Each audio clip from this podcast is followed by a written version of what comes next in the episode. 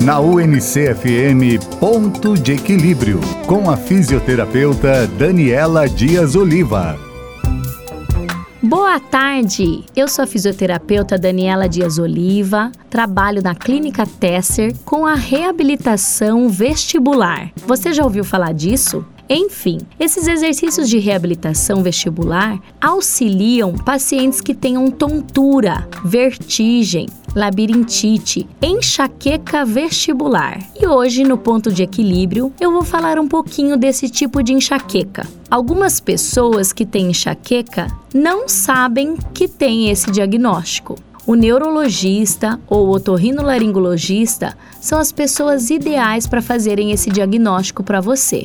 Eu vim aqui para dizer que a enxaqueca vestibular pode também ter como recurso de tratamento os exercícios. Você poderá fazer alguns exercícios diários, como por exemplo a meditação, exercícios de equilíbrio com os olhos fechados, para que force o teu labirinto a trabalhar mais.